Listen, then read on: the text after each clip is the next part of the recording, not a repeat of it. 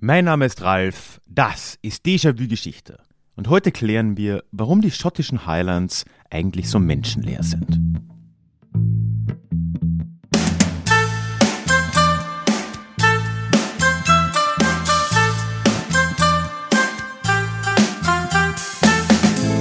Hallo und schön, dass du auch heute wieder mit dabei bist. Mein Name ist Ralf, ich bin Historiker und Déjà-vu soll für alle da sein, die sich wieder mehr mit Geschichte beschäftigen wollen. Genau deswegen geht es in diesem Podcast alle zwei Wochen in die Vergangenheit, immer mit Blick auf das Hier und Jetzt und mit einer Portion Augenzwinkern. Ja, ich glaube, man muss es eigentlich nicht nochmal ansprechen, es ist wahrscheinlich allen klar, ne? Aktuell, wo wir der Geschichte so live beim traurigen, traurigen Entwickeln zuschauen in der Ukraine, ist es zumindest für mich schon ein bisschen schwer, hier einfach mit Historie weiterzumachen. Habe auch überlegt, so, ja, was macht man? Rede ich über die Ukraine? Mache ich eine Folge zur Ukraine? Und bin zum Schluss gekommen, dass, ja, eigentlich alles gesagt ist. Zumindest kann ich da, glaube ich, nicht sonderlich viel jetzt zumindest im Moment da beitragen. Außer natürlich, dass meine Gedanken in der Ukraine sind, wo ich auch einmal in meinem Leben zumindest sein durfte. Und ja, wir hoffen, dass das doch irgendwie gut endet für die Ukraine. Ja, und in der Zwischenzeit habe ich mich entschieden, hier jetzt einfach weiterzumachen, weil, tja, ich glaube, weitermachen ist das Beste, was wir tun können. Und letzten Endes, vielleicht um den positiven Spin noch rauszuholen, bevor wir gleich reinstarten, warum sollen wir uns jetzt hier von jemandem wie Putin ausgerechnet in irgendwas beeinflussen lassen? Also machen wir heute hier weiter wie gehabt. Tja, und heute wird das Thema in eine ganz andere Richtung gehen, wie vorhin schon angeteasert. Nämlich geht es heute in Richtung Schottland. Tja, und dann möchte ich dich aber einladen, auch heute wieder ganz bis zum Schluss dabei zu bleiben, denn auch Deja Klugschiss ist wieder zurück und wir reden ein wenig drüber, was ihr zu sagen hattet zum Thema Medienwandel zum Ende des Mittelalters, wo ich vor zwei Wochen mit der lieben Katrin drüber geredet habe. Und das kommt ganz am Schluss. Und damit starten wir rein und schauen uns mal an, was es mit den schottischen Highlands denn nun so auf sich hat.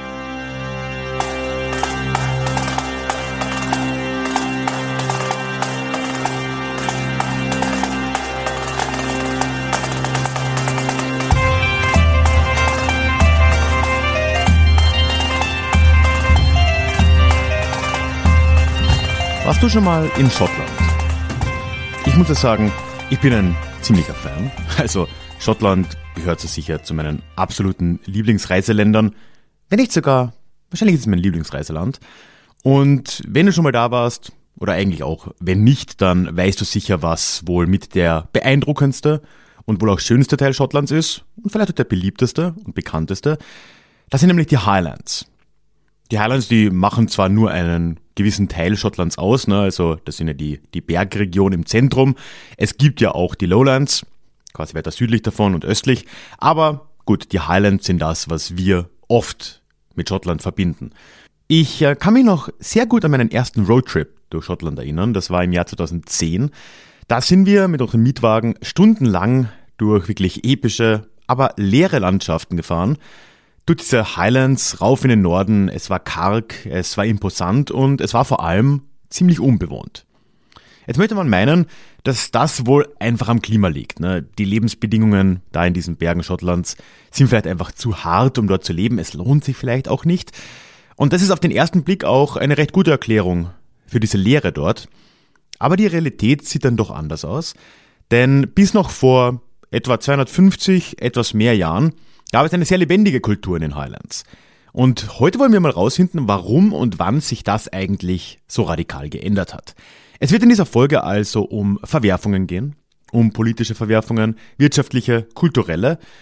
Wir werden nämlich über einen Prozess reden, der sich die Highland Clearances nennt und uns da mal näher anschauen, wie das Leben in den Highlands ausgesehen hat, vor 250 plus Jahren, was sich dann geändert hat und wann und warum heute eben von diesen ehemaligen Bewohnern der Highlands kaum noch etwas übrig ist. Also bevor wir uns einen Wandel, eigentlich jeglichen Wandel anschauen können, müssen wir erstmal feststellen, was davor eigentlich so der Status quo war. Many of us have those stubborn pounds that seem impossible to lose, no matter how good we eat or how hard we work out. My solution is PlushCare.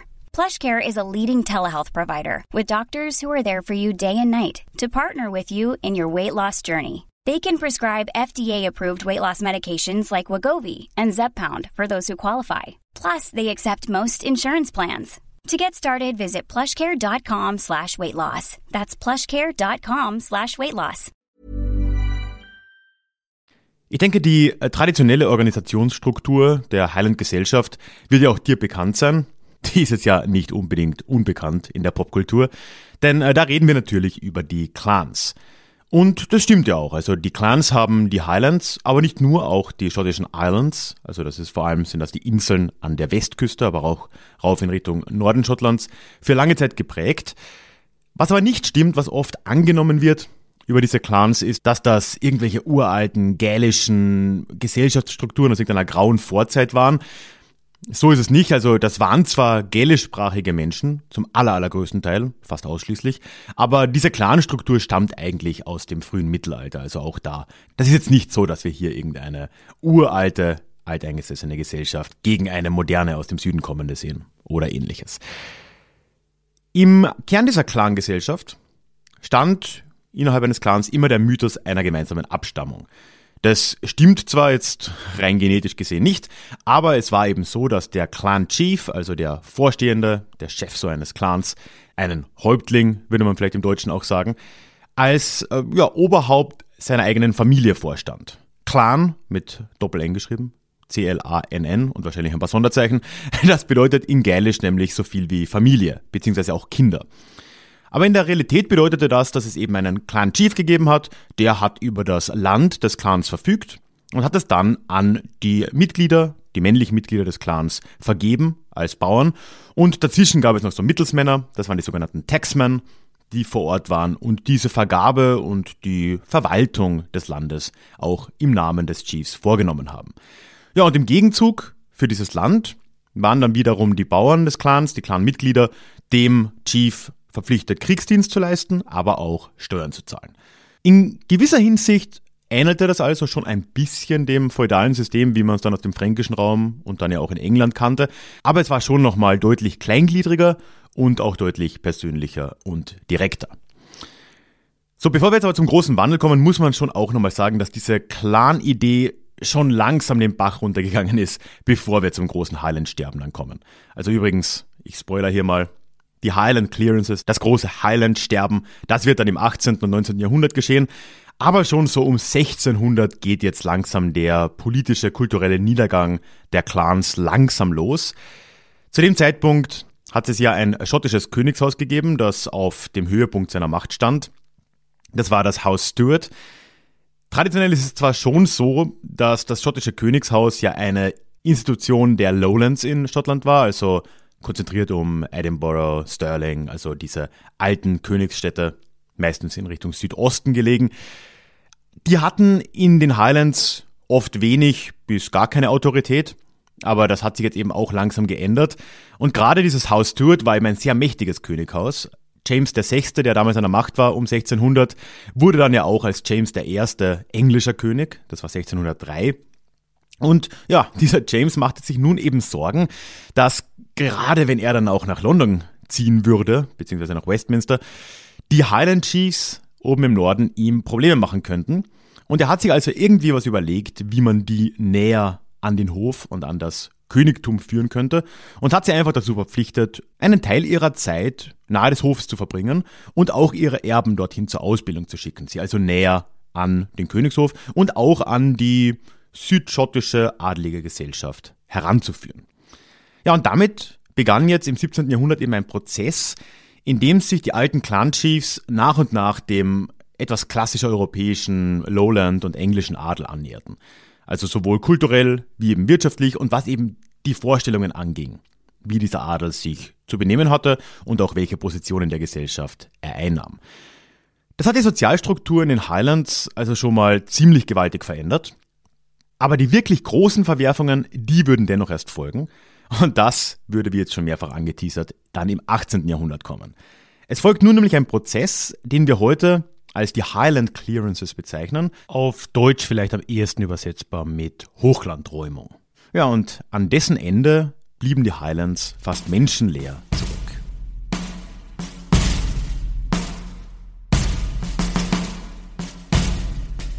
Die Verwerfungen, die zu diesem doch einigermaßen deprimierenden Ergebnis geführt haben, kann man zumindest sich von zwei Richtungen jetzt mal anschauen. Es gibt einmal die politische und einmal die wirtschaftliche Seite.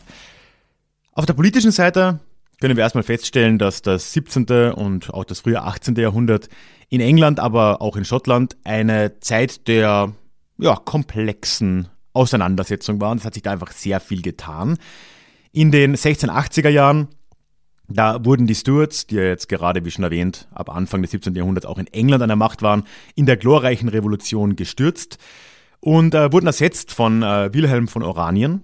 Siehe dazu übrigens meine Folge vor relativ kurzem über die Niederlande. Der hat dann mit seiner englischen Frau die Macht dort übernommen.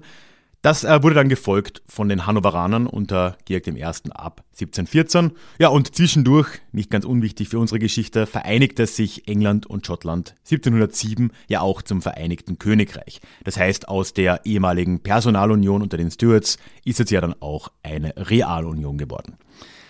Gerade in Schottland, aber bei weitem nicht nur in Schottland, muss man dazu sagen, blieben aber die alten Stuarts doch sehr beliebt, was sicher auch daran gelegen sein kann, dass die eben eine schottische Dynastie waren.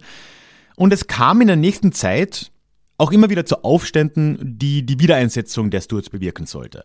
Diese Aufstände, die werden heute zusammengefasst als Jakobitenaufstände nach James eben, ne? also der abgesetzte Stuart war James II., es gab dann noch einen dritten, also ja, und James zu Deutsch Jakob, deswegen Jakobitenaufstände. Und wie gesagt, war Schottland da immer auch ziemlich direkt involviert. Diese Aufstände, die haben begonnen eigentlich direkt nach der Absetzung der Stuarts da, nach der glorreichen Revolution. In den 1690er Jahren, eben unter James II. selbst, der eben abgesetzt worden war. Das ging dann aber auch noch lange weiter eben. Sein Sohn, James III., Jakob III., die Old Pretender genannt, hat vor allem um 1715 versucht, zurück an die Macht zu kommen. Auch da waren die Highland Chiefs oder viele Highland Chiefs auf seiner Seite. Und es folgt dann noch dessen Sohn, Charles Edward Stuart, genannt Bonnie Prince Charlie. Bonnie übrigens, ich glaube eh ein Scots-Wort. Äh, Scots ist übrigens äh, diese tolle, tolle, äh, englisch klingende, aber eigentlich nicht englische Sprache aus den schottischen Lowlands. Kann man auf jeden Fall mal googeln. Äh, Bonnie heißt sowas wie gut aussehend oder hübsch oder pretty. Wie du auch immer willst. Der stand den letzten dieser Aufständen vor und das war ab 1745.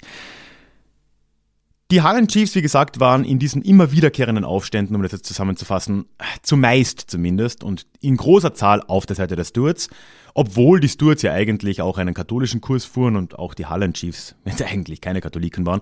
Aber ihnen war auf jeden Fall eine schottische Dynastie offensichtlich lieber als jetzt die hannoveranische in dem Fall. Und all das hat für die Highland Chiefs politisch einigermaßen tragisch geendet. Nämlich kam es jetzt im letzten dieser Aufstände 1746 zur Schlacht von Culloden und in der hat eben Bonnie Prince Charlie nochmal versucht, die Macht zu übernehmen. Äh, Culloden ist übrigens in der schottischen Speyside, das ist Speyside kennt man vielleicht aus der Whisky-Produktion. Das ist so der östliche Teil, in dem Fall der nordöstliche Teil von Schottland, kurz östlich von Inverness. Und ja, dort äh, hat die Streitmacht von Bonnie Prince Charlie und dann eben auch von Highlandern sehr stark geprägtes Heer eine vernichtende Niederlage eingesteckt. Ja, und als Reaktion darauf, und das ist wirklich auch der letzte wirkliche Stuart-Aufstand oder Jakobitenaufstand, folgt jetzt eine kurze, aber harte Zeit der Restriktionen gegen die Highland- und Clankultur. Es wurde jetzt wirklich von Seiten Londons dann hart gegen die Highlander da auch vorgegangen. Es wurden zum Beispiel dann in den äh, 1740ern und 50ern Kilts und Dudelsäcke einfach mal verboten. Also da wurde schon ja ziemlich kulturell auch vorgegangen gegen diese ganze Kultur da in den Highlands, weil man das eben als nicht sonderlich zuverlässig politisch eingestuft hat. Vielleicht ja auch nicht ganz falsch. Es wurden aber auch zum Beispiel einige besonders missgefällige Chiefs schlicht und ergreifend abgesetzt oder eben ersetzt durch schottische Lowlander oder in seltenen Fällen sogar durch Engländer, Was auch nur noch mal mehr zeigt, wie weit sich jetzt so um 1750 schon die Rolle dieser ehemaligen, immerhin ja Familienoberhäupter der Clans verändert hat und wie nah die schon im normalen Adel waren, dass man da quasi einfach einen neuen Adligen einsetzen konnte. Ne? Aber es geschah auf jeden Fall. Und so sehen wir jetzt eben, um diesen politischen Teil jetzt mal abzuschließen, eine ziemliche Radikalisierung und eine ziemliche Verschlechterung der Situation in den Highlands bis 1750. Also ab 1600 bis 1750, vor allem dann als Folge der Jakobitenaufstände, stehen die Highland Chiefs und ihre Clans sehr, sehr geschwächt da. Sie standen sehr oft auf der falschen Seite. Im Rückblick, ne, die Wiener schreiben Geschichte, in der Form der falschen Seite der Geschichte, wurden dafür dann eben auch bestraft und ja, das hat die Kultur schon sehr stark gefördert. Man muss aber sagen, diese Maßnahmen, die politischen, die hielten dann nicht allzu lange an. Und sie waren es nicht, die die Harlan-Kultur dann endgültig zerstörten und das Land leerfegten. Das ist nur ein Faktor. Und äh, bei weitem der wichtigere, würde ich sagen, ist der zweite, nämlich der wirtschaftliche, dem wir uns jetzt zuwenden wollen. Hey, it's Ryan Reynolds and I'm here with Keith, co-star of my upcoming film If, only in theaters May 17th. Do you want to tell people the big news? All right, I'll do it. Sign up now and you'll get unlimited for $15 a month in six months of Paramount Plus Essential Plan on us. Mintmobile.com slash switch. Upfront payment of $45 equivalent to $15 per month. Unlimited over 40 gigabytes per month. Face lower speeds. Videos at 480p. Active Mint customers by 531.24 get six months of Paramount Plus Essential Plan. Auto renews after six months. Offer ends May 31st, 2024. Separate Paramount Plus registration required. Terms and conditions apply if rated PG. Denn natürlich war ja das 18. Jahrhundert auch eine Zeit des enormen wirtschaftlichen Wandels. In Großbritannien, aber durchaus eben auch in den schottischen Lowlands, beginnt in der Zeit ja die industrielle Revolution. Es entstehen jetzt überall Fabriken, damit neue Jobs und die Menschen aus dem Umland zogen da eben hin in die neuen Städte, um dort zu arbeiten. Im Süden Schottlands hat das schon ab Mitte des 18. Jahrhunderts zu einer ersten großen Welle der Landflucht geführt und die Menschen sind da eben vom Land in die Industriezentren gezogen, allen voran Glasgow. In den Highlands hat das aber ein bisschen anders ausgesehen. Also da gab es ja keine Industriezentren. Und eine Abwanderung nach Glasgow zum Beispiel war zwar an sich möglich, war aber nicht so einfach wie aus den Lowlands, weil oft, auch im 18. Jahrhundert noch, die Highlander, die da vielleicht abwanderungswillig gewesen wären, nicht mal wirklich Englisch sprachen oder Scots, sondern eben nur Gälisch. Und dann war es, ja, selbst bei sehr manuellen Arbeiten war das dann schon, ja, einigermaßen schwierig. Das heißt aber nicht, dass der Druck auf die Highlands nicht immer noch deutlich spürbar gewesen wäre. Ne? Also immerhin folgte auf die industrielle Revolution eigentlich überall auch eine Agrarrevolution. Und die musste ja eigentlich folgen, weil es waren jetzt ja immer weniger Bauern da und Bäuerinnen. Es gab eine immer größere Stadtpopulation, die durch diese Menschen da ernährt werden musste. Dementsprechend mussten die weniger Bauern und Bäuerinnen eben mehr produzieren. Und die kargen Highlands, die waren ja schon vorher gerade so gut genug für Subsistenzwirtschaft, kann man sagen. Das hat halt gerade gereicht und hielten jetzt in dieser Agrarrevolution, wo einfach mehr abverlangt wurde von jedem Stück Land, ziemlich schlechte Karten in der Hand. Und das ist jetzt der Punkt wo die Entwicklungen ineinander greifen, wo das Wirtschaftliche und Politische irgendwo zusammenkommen, recht unglücklich Mitte des 18. Jahrhunderts. Und damit kommen wir jetzt zum Kern dieser Folge, zu den Highland Clearances und alles, was bisher war, so würde das jetzt Richard von Geschichten aus der Geschichte sagen, war eigentlich ein Exkurs. Denn erst jetzt kommt eben alles zusammen, die sich ändernde Sozialstruktur der Clans, der politische Druck, der wirtschaftliche Druck, all das führt jetzt ab Mitte des 18. Jahrhunderts eben zu den Highland Clearances.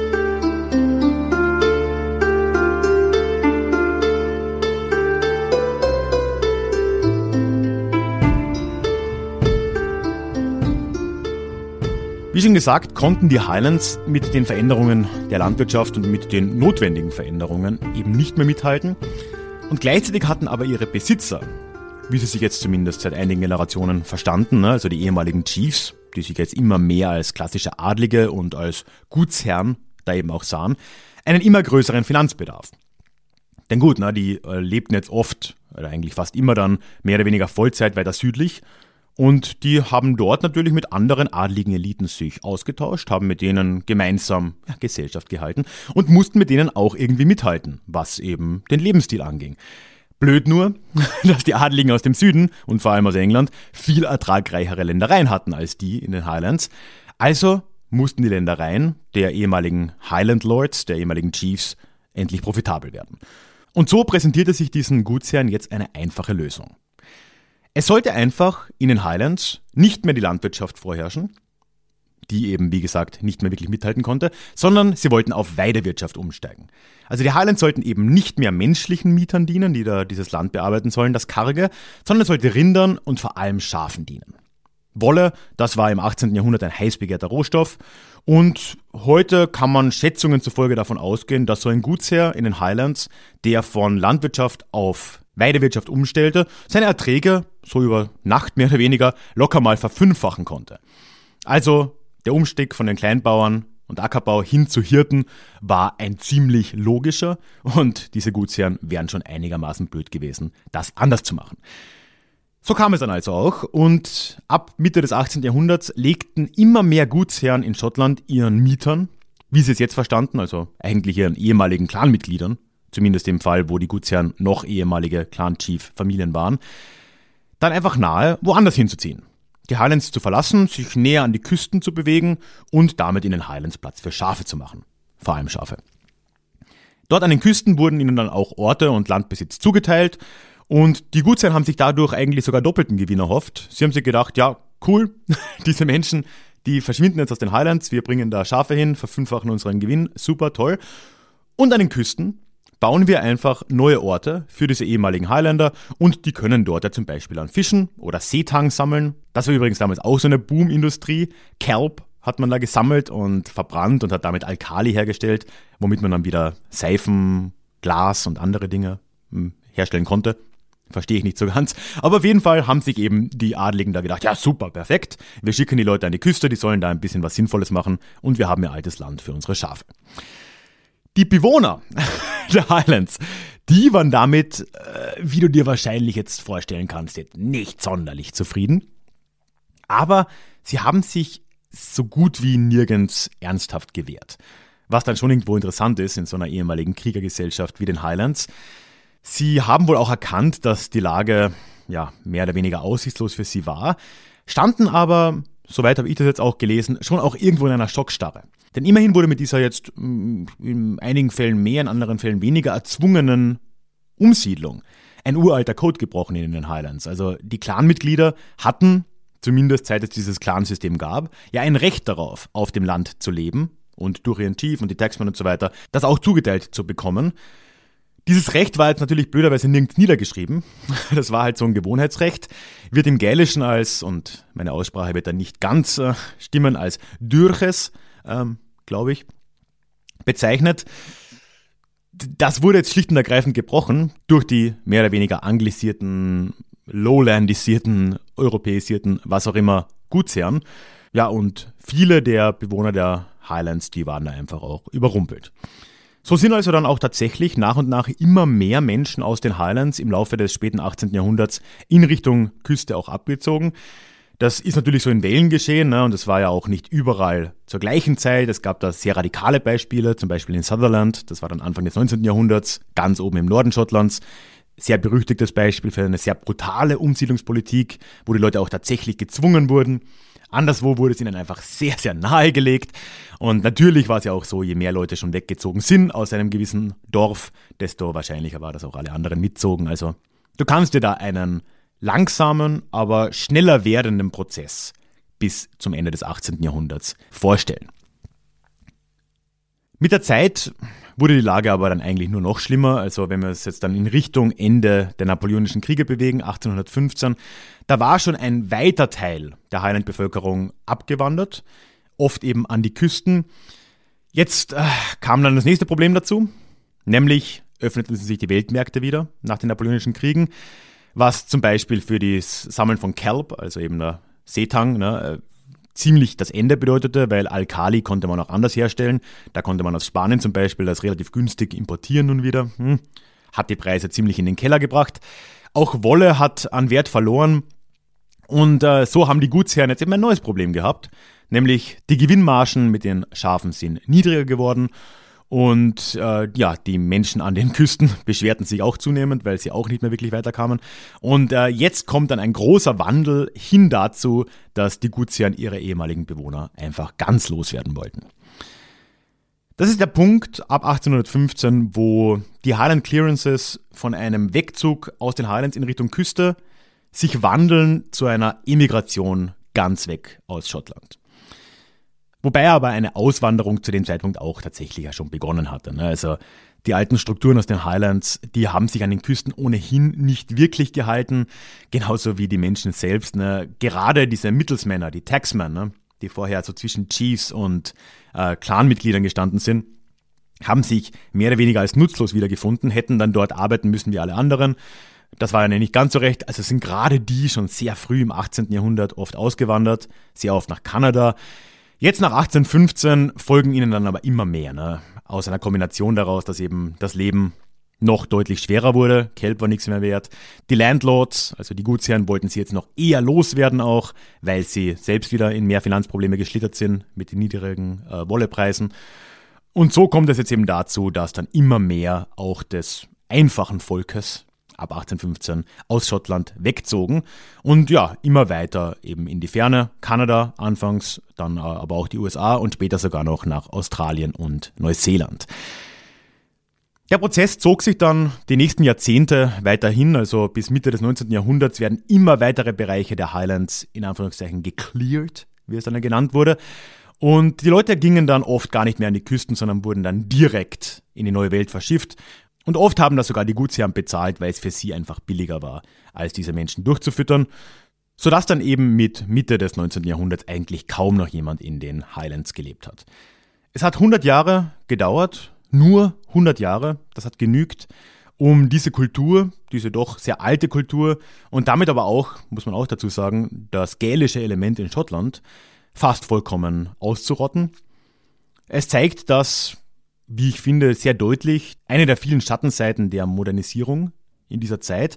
Es zeigt, wie sehr unterschiedliche Prozesse, wirtschaftliche Prozesse, kulturelle, politische, da ineinander greifen können, sie gegenseitig negativ bestärken können und ja, letzten Endes zu einem Exodus führen, wo jetzt kein einzelner Akteur, wie ich finde, die volle Schuld trägt. Ne? Ja, die Gutsherren hatten natürlich hier die direkte Agentenschaft, wie man vielleicht sagen könnte. Also die haben das natürlich sehr stark getrieben, aber die waren ja selbst auch wieder getrieben durch diese Annäherung an den südlicheren Adel und durch diesen sozialen Zwang, die die wieder erlebt haben. Gut, sind ein bisschen First World Problems, aber, aber doch, ne? Also es ist halt einfach ein sehr blödes Zusammenkommen von sehr vielen Prozessen an der Zeit.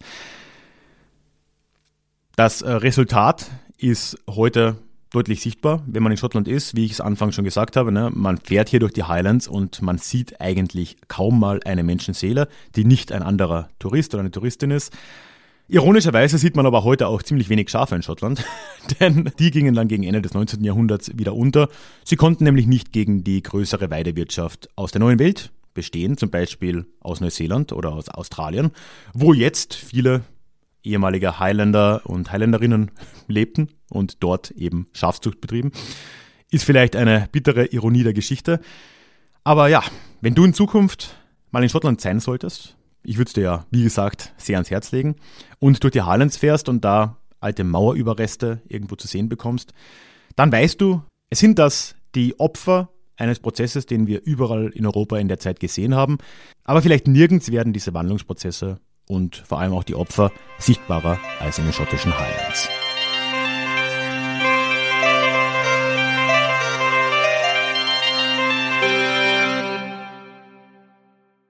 Bevor wir jetzt gleich zum Klugschiss dieser Woche kommen, nur ein paar Erinnerungen und Infos noch an dich. Erstens, dir wird es ja wahrscheinlich nicht entgangen sein. Es gab in dieser Folge Musik zu hören. Und das ist ja doch mehr oder weniger das erste Mal mit ein paar kleinen Ausnahmen. Hier bei Déjà-vu Geschichte. Und das ist zu verdanken dem lieben Jürgen, Jürgen Milkereit, der hat mich nämlich kontaktiert und mir einfach angeboten, hier für die Podcast-Folgen oder für einige Podcast-Folgen zumindest maßgeschneiderte Musik zu produzieren. Also vielen lieben Dank Jürgen, echt sehr, sehr coole Sache. Und ich fand, das gab dem ganzen Thema heute nochmal einen ganz besonderen Touch und hat mich zumindest schon irgendwie nach Schottland abgeholt und ich hoffe auch dir hat das gefallen.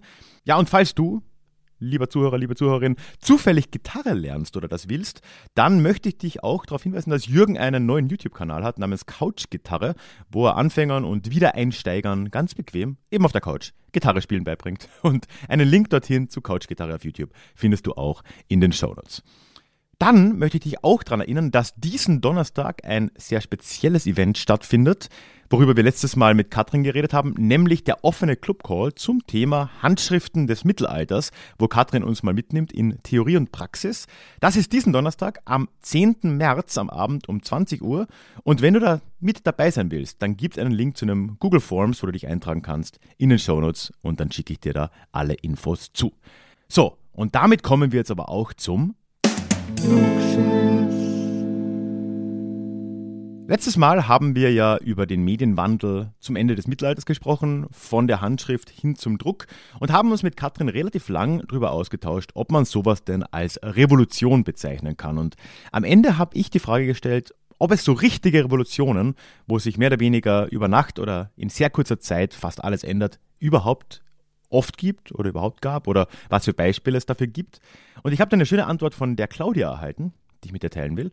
Claudia schreibt, Zitat, zum Thema Revolutionen. Antibiotika und Anästhesie.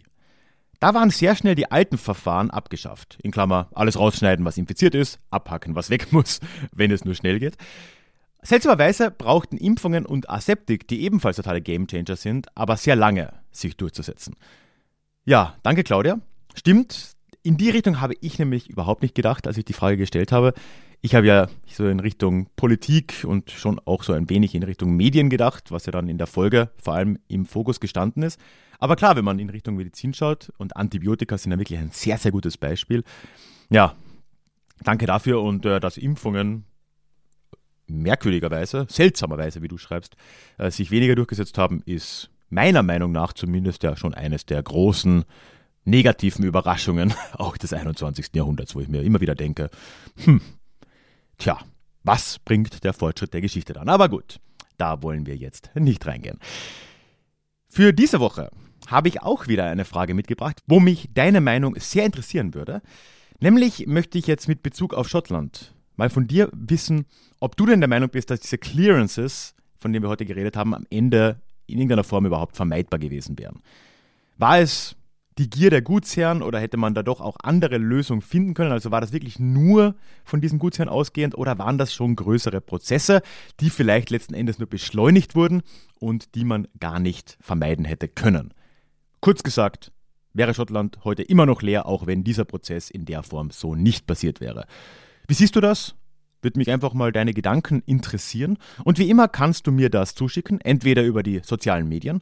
Da bin ich auf Instagram und auf Facebook als Déjà-vu Geschichte unterwegs und auf Twitter als Ralf Krabuschnik, jeweils einfach so in der Wurst zusammengeschrieben. Déjà-vu Geschichte, Ralf Krabuschnik. Da kannst du mich atten und mir das schreiben oder per E-Mail an die hallo at ralfkrabuschnik.com. Und egal wie du es machst, bei der Teilnahme bist du mit der Namensnennung deines Vornamens zumindest, so wie bei Claudia heute, einverstanden. Schön, dass du bis zum Ende hier zugehört hast. Das freut mich wirklich, wirklich sehr. Lass mir ein Abo da, egal wo du mich hörst. Folge mir auf Spotify.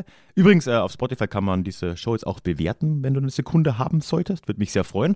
Ja, und wenn du das alles tust, dann hören wir uns in zwei Wochen dann spätestens wieder zu unserem nächsten Déjà-vu. Oder wer weiß, schon davor im Finale des Quiz. Das gibt's ja auch noch. Ich freue mich drauf und bis dahin.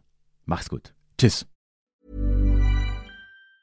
Want truly hydrated skin? Medocia's Body Care Breakthrough Hyaluronic Body Serum. It's clinically proven to increase hydration by 161%. It's lightweight, fast absorbing, and delivers 24 hours of hydration for silky smooth skin without any sticky afterfeel.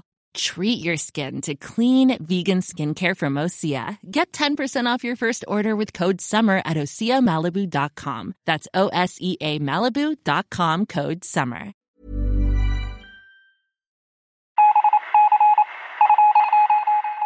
Möchtest du dich noch mehr mit Geschichte beschäftigen? Dann werde doch Teil der Community und hol dir deine persönliche Dosis Geschichte regelmäßig ins Postfach. Mit dem Déjà-vu Geschichte Newsletter. Dort erwarten dich abwechslungsreiche Geschichte-Häppchen, zweimal im Monat direkt in dein E-Mail-Postfach, Austausch mit mir, ich kann dich erreichen, du kannst mir direkt antworten und ich melde mich auch garantiert wieder zurück.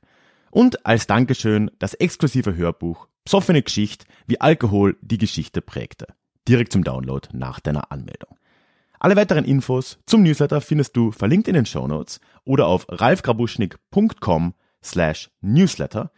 Ich würde mich sehr freuen, dich dort begrüßen zu können.